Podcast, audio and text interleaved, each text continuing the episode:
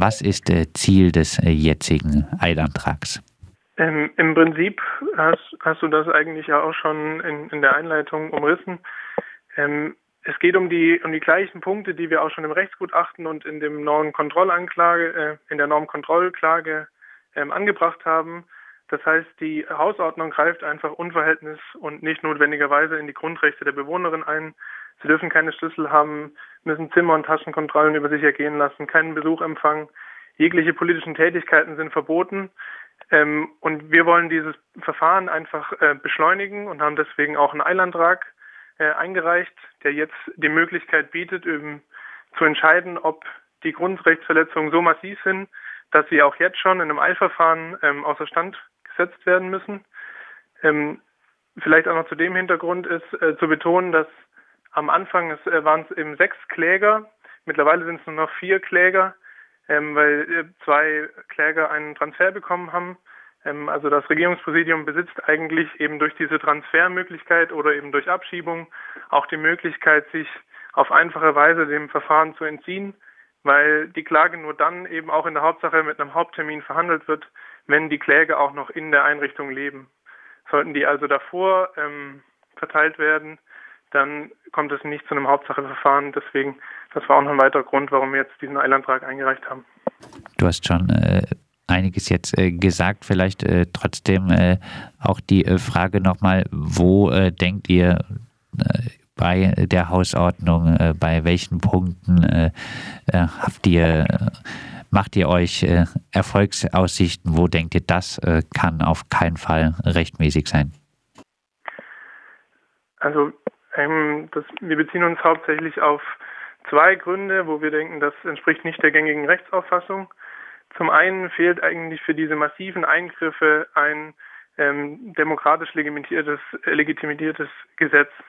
Das heißt, ähm, bislang hat das Land einfach entschieden, wir ähm, erlassen diese Regelung einfach auf Grundlage von einer Hausordnung. Das ist ein reiner Ver Verwaltungsakt.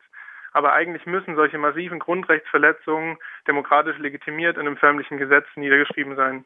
Das ist der erste Punkt. Und der zweite Punkt ist, dass diese Regelungen einfach unverhältnismäßig und nicht erforderlich sind. Das heißt, dadurch, dass es äh, eine Zwangsunterbringung ist, die Geflüchteten müssen da ja, sind verpflichtet dort zu wohnen, äh, kann es ähm, rechtmäßigerweise Grundrechtseingriffe geben, aber sie müssen dann eben begründet sein. Und das ist eben nicht der Fall.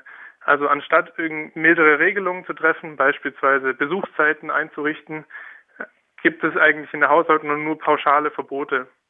Und das ist einfach unverhältnismäßig und deswegen gehen wir auch davon aus, ähm, dass das, oder es ist einfach spannend zu sehen, wie das der Verwaltungsgerichtshof sieht und äh, entscheidet, ob es, ähm, ob zumindest Teile der Hausordnung nicht eben rechtswidrig sind.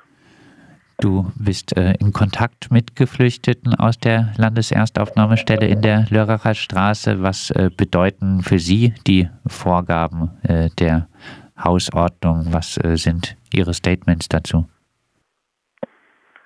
Ähm, ja, ich, ich glaube, das ist immer eine, eine Seite, die, die ist wichtig äh, zu betonen, weil das eine ist natürlich die juristische Dimension und das andere ist die Lebensrealität der Bewohnerin. Und selbst wenn jetzt äh, der Gerichtshof entscheidet, ähm, diese Eilbedürftigkeit bei dem Einantrag ist nicht gegeben, bleiben diese Zustände in dem Lager ja unmenschlich. Also, weil für sie bedeutet das, ist das ja alltägliche Realität. Das heißt, wenn sie zurück ins Camp kommen, müssen sie am Eingang diese Taschenkontrollen über sich ergeben lassen. Ähm, es finden Zimmerkontrollen statt, teilweise täglich. Das heißt, morgens um 10 klopfen schon die Securities. Also es ist einfach eine massive Belastung. Und äh, da haben sich die Bewohnerinnen, erhoffen sich einfach durch die Klage damit jetzt ähm, eine Klärung ähm, und einfach auch bessere Lebensumstände, weil sie einfach sagen, für uns kann es eigentlich nicht schlechter werden. Wir sind schon so frustriert von den Zuständen, dass es da jetzt eben diese Initiative gab. Standardsprech des äh, Regierungspräsidiums äh, Freiburg ist äh, Zimmerkontrollen und äh, auch Eingangskontrollen bei der Lea äh, dienen der Sicherheit der BewohnerInnen. Deine Antwort? Vielleicht auch da nochmal die Antwort der Bewohner, das habe ich äh, Sie auch schon mal gefragt und Sie sagen, ja, das stimmt einfach nicht. Also wenn Sie wirklich äh, ein, wirkliches Interesse daran hätten, ähm, uns zu schützen, äh, dann würden Sie diese Regelung nicht in der Form erlassen. Das belastet uns eher und schafft auch erst Konflikte, weil es eben diese Zimmerkontrollen gibt, weil es Aufeinandertreffen gibt, weil es zu Konflikten kommt. Und das andere Ding ist, dass es eine komische Logik ist, ähm, weil man schafft sich diese Großlager. Also meines Wissens hat äh, die Lea gerade Kapazität für 800 Menschen und sagt dann, für solche Großlager braucht man auch besondere Regelungen. Und ähm, wenn man sich diese Großlager, also diese Argumentation fällt dann in sich zusammen, wenn man eben keine Großlager mehr hat, wenn es einfach um dezentrales Wohnen geht, und diese Regelungen sind insbesondere deswegen so massiv, weil die Personen eben dort verpflichtet sind zu wohnen und das teilweise über Jahre. Und das kann einfach nicht sein.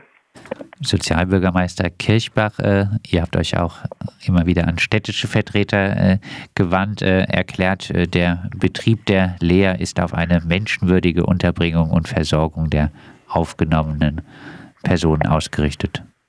Dem würdest du also auch widersprechen.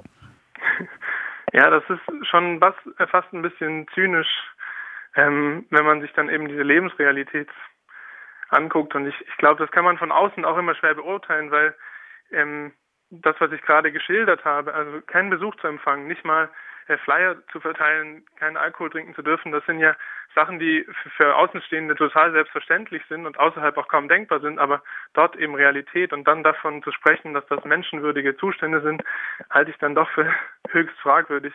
Und äh, wenn du schon die Stadt ansprichst, dann geht es ja auch darum, dass die Bewohnerinnen im Camp rechtlich gesehen eigentlich Einwohnerinnen der Stadt sind. Und wenn Grundrechte von Einwohnern der Stadt äh, tagtäglich eigentlich verletzt werden, dann geht das auch die Stadt an. Und deswegen wäre es auch wichtig, dass die Stadt da ihre Verantwortung wahrnimmt. Du hast es äh, vorhin äh, gesagt äh, und das äh, betont äh, ihr auch in der Pressemitteilung für die äh, Grundrechtsbeschränkungen, die über die Hausordnung äh, laufen. In der Landeserstaufnahmestelle fehlt eine Gesetzesgrundlage. Ist das nicht ein bisschen äh, die Krux? Äh, angenommen, eure Klage hätte Erfolg, würde dann nicht etwas später einfach eine Gesetzesgrundlage geschaffen werden? Das äh, kann natürlich kann natürlich passieren und das Beispiel Bayern ist da ja ähm, wie soll ich sagen ein bietet eine schlechte Perspektive, weil, weil Bayern äh, das so geregelt hat, dass diese Großeinrichtungen äh, vom polizeirechtlich gesehen ähm, gefährliche Orte sind und daher per se quasi schon Eingriffe der Exekutive nochmal eine, eine höhere Legitimität haben. Und, und diese Möglichkeit besteht natürlich immer. Deswegen würde ich auch immer sagen, das ist jetzt die juristische Seite und es ist total wichtig, dass das geklärt wird, weil es bis, bis dato einfach auch kaum ähm, Gesetz, äh, Gerichtsurteile dazu gibt. Äh, auch deswegen, weil das für die Bewohnerin immer eine zusätzliche Belastung ist, gegen diese Missstände auch zu klagen. Aber was danach kommen muss, ist auch immer eine politische Auseinandersetzung. Also wollen wir das als Gesellschaft, dass quasi Grundrechte für Geflüchtete zumindest in diesen Erstaufnahmeeinrichtungen nahezu ausgehebelt sind?